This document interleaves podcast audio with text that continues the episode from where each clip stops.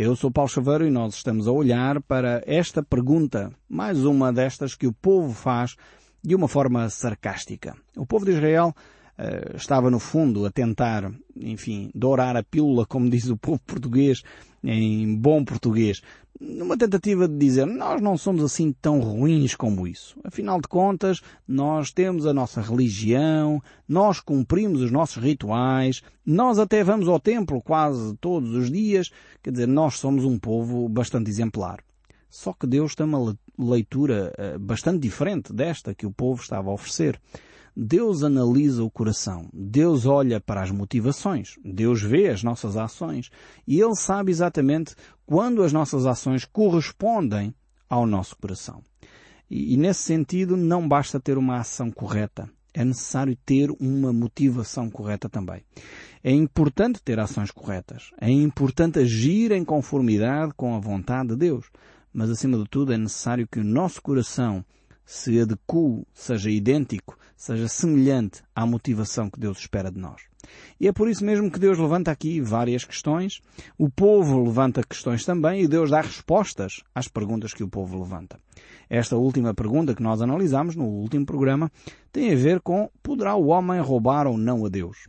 Acontece que nós, nas nossas atitudes, roubaremos a Deus. E a resposta de Deus a esta pergunta é sim. Vocês podem me roubar. E quando é que isso ocorre? Quando não trazemos os nossos dízimos e as nossas ofertas ao Senhor. E diz o verso 9, com maldição sois amaldiçoados, porque a mim me roubais vós toda a nação de Israel. Verificámos no último programa que este assunto tinha a ver com o, o, contrato, podemos dizer assim, com a aliança que o povo de Israel tinha estabelecido com Deus. Tem a ver com as prerrogativas que Deus tinha estabelecido com o povo. E, e, na realidade nós hoje, como cristãos, vivemos debaixo de uma nova aliança estabelecida em Cristo Jesus no seu sangue, vivemos debaixo da graça. Isso não quer dizer que é anulado por completo estes aspectos, mas que uh, as nossas cláusulas, a, a nossa aliança estabelecida noutro patamar não mais tem a ver com o cumprimento exato da lei, eh, nesta área ou noutra. Jesus, por outro lado, não anula esta questão, mas também não a impõe então as nossas ofertas passam a ser voluntárias e devem ser feitas de coração. Como o apóstolo Paulo ensina com grande clareza eh, nas suas cartas, quando ele escreve eh, sobre os Tessalónicos, quando ele escreve sobre eh, aos Coríntios, eh, sobre a Macedónia, a igreja da Macedónia, realmente eles eram um exemplo eh, de vida. E as igrejas deveriam trazer eh, ao Senhor as suas ofertas, mas com o coração alegre. Se isso não acontecesse dessa maneira, mais valia estar quieto, porque Deus efetivamente não precisa do nosso dinheiro. No entanto, verificamos, quer no Novo, quer no Velho Testamento, que quando havia uma mobilização para o serviço de Deus, todo o povo trazia muito mais do que aquilo que era necessário. É interessante ver que quando Moisés uh, desafia o povo a trazer ofertas ao Senhor para construir o tabernáculo, chega a uma certa altura que o povo deu de uma forma tão generosa que foi necessário dizer não tragam mais ofertas, porque já temos aquilo que é necessário para uh, o objetivo que tínhamos traçado, que era uh, construir o tabernáculo. E encontramos isso em outras alturas, porque o povo, efetivamente, quando percebe que a sua vida espiritual, a sua vida material, tudo aquilo que eles são e têm depende de Deus, então não há dificuldade nesta matéria. Esta matéria só se torna um problema quando na realidade nós não percebemos o coração de Deus. Ou quando nós, como seres humanos, pensamos que com as nossas ofertas estamos a comprar os favores de Deus. Deus efetivamente espera de nós obediência e não sacrifícios. Isso nós encontramos quer no Velho, quer no Novo Testamento. Deus espera de nós um coração sincero e não um coração que tenta comprar os favores de Deus. Infelizmente, muitas vezes nós pensamos que com as nossas ofertas nós estamos a comprar o favor de Deus. E não é verdade. Deus não nos vai favorecer mais simplesmente porque nós, com uma atitude errada, fomos e fizemos as coisas uh, só com a intenção de tipo depósito bancário. Ou seja, se eu der os meus dízimos e as minhas ofertas, então Deus vai me abençoar de tal maneira que eu já não preciso disto e daquilo e daquilo outro. Infelizmente, com esta mentalidade, algumas comunidades cristãs têm se aproveitado, explorado e extorquido dinheiro a pessoas. Agora, não é porque há comunidades cristãs que agem erradamente eh, que nós deixaremos de falar daquilo que a Bíblia fala. Nós verificamos nas Escrituras que este é um assunto recorrente. É interessante ver que as Escrituras mencionam, por ser uma área tão sensível, com frequência mencionam este aspecto, o aspecto financeiro. Porque na realidade, muitas vezes o dinheiro se torna um Deus para nós. Aliás, Jesus diz isso a certa altura, que nós temos que escolher entre o Deus dinheiro e o servir a Deus verdadeiramente. Porque muitas vezes nós transformamos o dinheiro num Deus uh, para nós. Ele passa a ser a referência. É por ele que nós lutamos, é por ele que há as guerras no mundo, é por ele. E, e efetivamente muitas vezes o dinheiro condiciona até o nosso caráter. Quantas vezes a pessoa se vende por mais mil ou dois mil ou três mil euros, porque na realidade isso vai refletir-se depois nas suas atitudes, no seu comportamento. Quantas vezes a pessoa por mais meia dúzia de patacas eh, destrói uma amizade e nós realmente precisamos de entender quem é que conduz a nossa vida. E no fundo Deus está aqui a levantar essa questão. Se o povo dependia de Deus, se o povo confiava efetivamente em Deus, então deveria ter uma atitude nesta área também de acordo com a vontade de Deus. E por isso, no Velho Testamento, nós vemos que o povo de Deus sempre, quando estava bem com Deus, tinha esta área da sua vida uh, bastante bem arrumada, bastante bem organizada. Nós encontramos essa atitude, uh, por exemplo, no tempo de Ezequias, que houve um grande reavivamento, onde o povo percebeu que é o povo de Deus, no fundo, que tem que suportar o trabalho de Deus. Não são aqueles que não conhecem a Deus que o devem fazer. Isto não é uma imposição para toda a gente, mas só para aqueles que efetivamente compreendem o coração de Deus e percebem que a sua vida está nas mãos de Deus. Se nós olharmos para o segundo livro de Crónicas, no capítulo 31, verso 10, vemos o seguinte, uh, o sumo sacerdote Azarias, da casa de Zadok, lhes respondeu, Desde que se começou a trazer à casa do Senhor estas ofertas, temos comido e nos temos fartado dela e ainda há sobra em abundância, porque o Senhor abençoou o seu povo e esta grande quantidade é o que sobra. Vemos que quando o povo entende o coração de Deus, quando o povo está comprometido com Deus, normalmente há uma abundância, quer na casa de Deus, quer também para a população em geral. E este é um segredo, efetivamente, que nós portugueses não temos percebido. É verdade que às vezes nós olhamos para determinadas igrejas e pensamos, mas, mas que ostentação! Ou a igreja muitas vezes eh, passa a, a, gerir as coisas como um negócio. E isso é errado. E Deus pedirá contas, efetivamente, a, essas, a essa liderança que está a usar o nome de Deus para se uh, encher e enriquecer. Mas por outro lado, Deus olha para a nossa vida, para a sua e para a minha, e de uma forma individual Ele espera a nossa obediência. Ele espera a nossa dependência de Deus. Ele espera que nós possamos ser efetivamente uh, honestos e sinceros também nesta área. E quando olhamos para os textos bíblicos, nós percebemos que Deus espera nesta nova aliança uh, que o nosso coração seja um coração inteiro para com Deus. Deus não mais faz esta, este trato como na velha aliança, dos dízimos e das ofertas de uma forma rígida, legalista, de uma forma religiosa, mas Ele espera de nós um coração sincero. E se nós olharmos para o livro dos Atos, vamos ver que os primeiros cristãos vendiam tudo o que tinham e entregavam ao Senhor. Porque efetivamente queriam que hum, a vida de todas as pessoas pudesse ser uma vida de qualidade.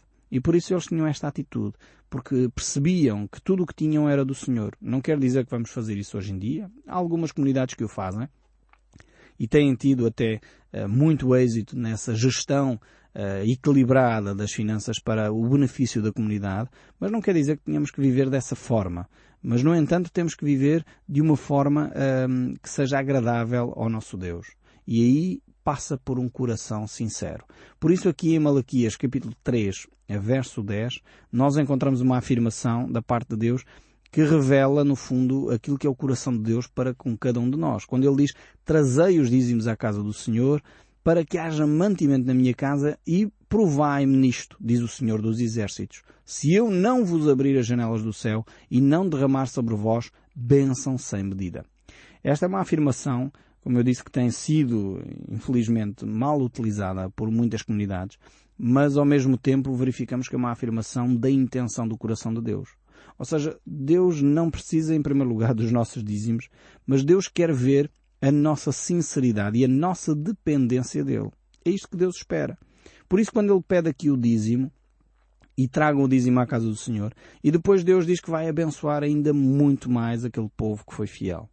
Ou seja, eh, não é que Deus precise desse dinheiro, mas Deus quer ver a nossa sinceridade. Porque efetivamente é difícil a pessoa retirar 10% daquilo que é o seu sustento para oferecer ao Senhor. E isso é que deve ser a atitude certa. Quando nós temos um coração sincero, podemos depender de Deus percebendo que aquilo que estamos a dar ao Senhor é uh, o mais importante para nós. É aquilo que de facto é as premissas, como diz aqui o Velho Testamento.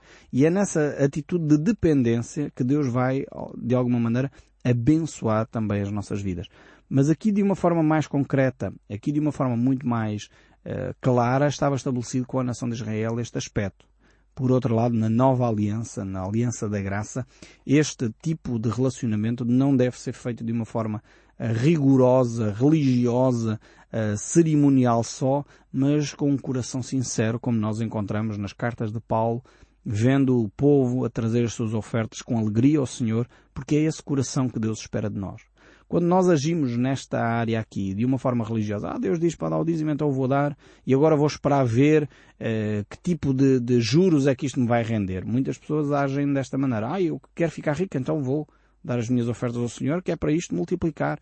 E depois há comunidades que exploram, infelizmente, muito esta área, como se esta fosse a única área que a Bíblia fala na realidade é uma das muitas coisas que Deus fala, mas eh, na realidade há, comunidades que exploram esta ideia de tal forma que exageram e hoje em dia as pessoas têm quase urticária o ouvir falar destes temas. Agora é um facto que a Bíblia fala deles e não devemos uh, também escamotear esta verdade. A Bíblia mostra claramente que Deus quer abençoar o seu povo, Deus quer trazer ao seu povo as bênçãos uh, que estão descritas aqui, em particular para a nação de Israel, descritas neste pacto que Deus tinha estabelecido com a nação de Israel. E, uh, aliás, esta, estas cláusulas são relembradas aqui no livro de Malaquias, quando ele diz, por vossa causa repreenderei o devorador para que não vos consuma o fruto da terra e a vossa vida no campo não seja estéril, diz o Senhor dos Exércitos. Ou seja, Deus aqui relembra o povo de Israel de que não só derramaria bênçãos, ou seja, não só iria trazer mais quantidade ao povo de Israel, mas também ao mesmo tempo iria proteger o povo das calamidades, iria proteger o povo das desgraças, quer do devorador, neste caso das pragas que poderiam afetar as colheitas, porque o povo vivia da agricultura e por isso mesmo Deus iria proteger das pragas, mas ao mesmo tempo iria trazer uh, quantidade, iria abençoar as suas colheitas. Isto, mais uma vez, tem a ver com a atitude que o povo tinha para com, com o Senhor. Tinha a ver com o seu coração e a sua dependência de Deus. Não só uh, Deus iria multiplicar o trabalho das suas mãos, como também iria proteger a nação de calamidades. Eh, e quando nós olhamos para os textos bíblicos, encontramos exatamente, quando o povo estava próximo de Deus, verificamos que esta, esta realidade, esta área da parte de Deus se cumpria literalmente. Deus cuidava efetivamente do seu povo. Eh, e eu gostaria de voltar a Zacarias, um autor próximo eh, em termos do tempo de Malaquias, onde nós vemos que realmente Deus continua a ter esta preocupação para com o seu povo uh, e quer cuidar do seu povo. E muitas vezes, quando o povo falha, uh, mais uma vez, Deus relembra aquilo que tinha estabelecido com eles. Em Zacarias capítulo 8, verso 13, nós vemos e há de acontecer ao casa de Judá, ao casa de Israel, que assim como foste amaldiçoado entre as nações, assim vos salvarei, e sereis bênção, e não temais, e sejam fortes as vossas mãos. O objetivo de Deus é de facto abençoar o seu povo, mas para isso o povo deveria ser obediente. Esta era, um, no fundo, o trato, a aliança que Deus tinha estabelecido com a, a, nação de Israel. Deus queria que o povo de Israel fosse uma bênção no meio das nações. E em Malaquias nós encontramos de novo esta ideia, no verso 12 do capítulo 3, onde ele diz Todas as nações vos chamarão felizes, porque vós sereis uma terra deleitosa, diz o Senhor dos Exércitos. Deus queria realmente que o seu povo servisse de testemunho, de bênção, de, de, de, referência para as outras nações. Mas quando o povo se afastava daquilo que era a vontade de Deus, eh, na realidade eh, o povo não desfrutava dessa bênção, não desfrutava daquilo que era a vontade de Deus para eles. E por isso não servia de referência para os outros povos. E é triste ver que o povo de Israel nunca se apercebeu que isto tinha a ver com o seu comportamento de idolatria, com o seu comportamento de, de acarinhar a feitiçaria, de acarinhar o ocultismo, não percebendo que essas práticas espirituais estavam a afetar diretamente uh, a sua vida económica, a sua vida uh, material, não percebiam que isso afastava, inclusive, as nações de se aproximarem de Deus. E eu tenho que fazer esta ligação com a nossa comunidade cristã aqui em Portugal, que muitas vezes pela sua prática, sua proximidade também com estas mesinhas, com o ocultismo, uh, com tanta coisa ligada uh, com práticas ocultas, nos fazem ser cristãos uh, que não, não estão a viver um cristianismo de acordo com os princípios de Deus. Estamos a viver um cristianismo muito próximo desta atitude do povo de Israel, mas muito distante daquilo que é os valores cristãos. Quantas pessoas no nosso país consultam uh, mesinhas e têm, vão visitar uma senhora que pode tirar o mal olhado e vão visitar uma senhora que faz não sei o quê e que faz isto e aquilo e aquilo outro, uns trabalhos para não sei quantos. Quanta, uh, quanto misticismo, quanto ocultismo está envolvido na nossa prática cristã. Quando na realidade Deus deseja que cada um de nós confie no Senhor. Confie em Deus. E muitas vezes as pessoas vão, eh, envolvem-se porque, ah, não, não sei quem tem inveja de mim, então tem que ir ali uh, uma pessoa que sabe tirar a inveja e sabe tirar isto e sabe tirar aquilo. Afinal de contas, nós confiamos em Deus ou não confiamos em Deus? E depois misturamos tudo e achamos que tudo uh, faz bem e é positivo. Nós temos que valorizar aquilo que são os critérios de Deus para a nossa vida. Nós que nos dizemos cristãos deveríamos viver com base nos princípios de Cristo e abandonar de vez esse tipo de práticas que são contrárias à vontade de Deus. É por isso que Deus fala desta maneira como fala aqui ao povo de Israel. Deus tinha como sonho, como desejo, que o povo de Israel fosse eh, de facto uma referência para as outras nações. E eu creio que por causa do facto de Israel não ter sido, Deus escolheu a Igreja. E infelizmente a nossa comunidade cristã muitas vezes não está a ser uma referência para as outras pessoas também não está a ser uh, um marco, uma luz, como Jesus Cristo desejava que nós fôssemos, luz e sal para o mundo. E nós precisamos de mudar de atitude, voltar aos princípios cristãos, deixar de lado aquilo que são práticas contrárias à vontade de Deus e vivermos dentro daquilo que são os padrões de Deus para cada um de nós. Dessa forma, chegamos a uma outra pergunta sarcástica do povo de Israel verso 13, capítulo 3 do livro de Malaquias, mais uma vez uh, temos aqui outra questão. Vejamos então o que diz o, o texto bíblico. As vossas palavras foram duras para mim, diz o Senhor, mas vós dizeis, em que temos falado contra ti? No verso 14 ainda prossegue, vós dizeis, inútil é servir a Deus, que nos aproveita termos cuidado em guardar os seus preceitos e em andar de luto diante do Senhor dos Exércitos vemos aqui qual era a atitude que o povo tinha. Quantas vezes o povo dizia é inútil uh, as cerimónias, é inútil ir à igreja, não vale a pena porque afinal de contas isto não acrescenta absolutamente nada, eu vou fazer a minha vidinha uh, e faço as coisas como bem me apetece, aqueles ditados que nós temos, e eu já tenho citado aqui alguns, uh, aquele ditado famoso que nós temos no nosso país, que cada vez tenho mais dificuldade em, em, perceber como é que nós chegamos a dizê-lo, mas dizemos-lo com frequência. Deus dá nós a quem não tem dentes. Afinal de contas, é inútil fazer as coisas eh, da forma certa. Porque é que eu vou uh, pagar os meus impostos? Afinal de contas, depois há pessoas que usam mal os impostos. Porque é que eu vou ser honesto se afinal de contas toda a gente mente? Este é o tipo de, de atitude que o povo de Israel estava a ter aqui. É inútil servir a Deus. Não vale a pena nós fazermos as coisas certas. Que nos aproveita termos o cuidado de guardar os preceitos de Deus. Que no fundo é o que nós dizemos quando dizemos, não, não, afinal de contas eu vou ser honesto para aqui. Afinal toda a gente engana. Compreende? É exatamente o mesmo raciocínio que está aqui expresso neste livro de Malaquias. É por isso que eu apreço tanto, gosto tanto uh, deste livro de Malaquias, porque ele no fundo retrata muito a nossa sociedade. Retrata muito o nosso cristianismo que muitas vezes já foi eh, desembocar aqui onde nós encontramos o povo de Israel. E o povo de Israel teve a triste, eh, a triste qualidade de ficar neste ambiente durante 400 anos, onde Deus depois silenciou-se, calou-se porque o povo, afinal de contas, não estava disposto para ouvir a voz de Deus. A minha esperança é que nós possamos ter um coração ligeiramente diferente. Possamos ainda ter um coração receptivo à voz de Deus e possamos dizer realmente temos tido esta atitude. Realmente reconheço que às vezes no meu dia a dia permito que este tipo de pensamentos venha.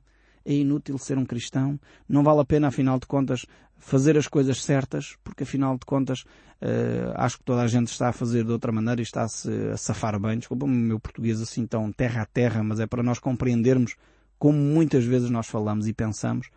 E afinal de contas isso é uma atitude contrária à vontade de Deus. Isso é desprezar o nome de Deus, é falar mal, é falar contra o Senhor. E nós ainda perguntamos em que temos falado contra ti, ó Deus.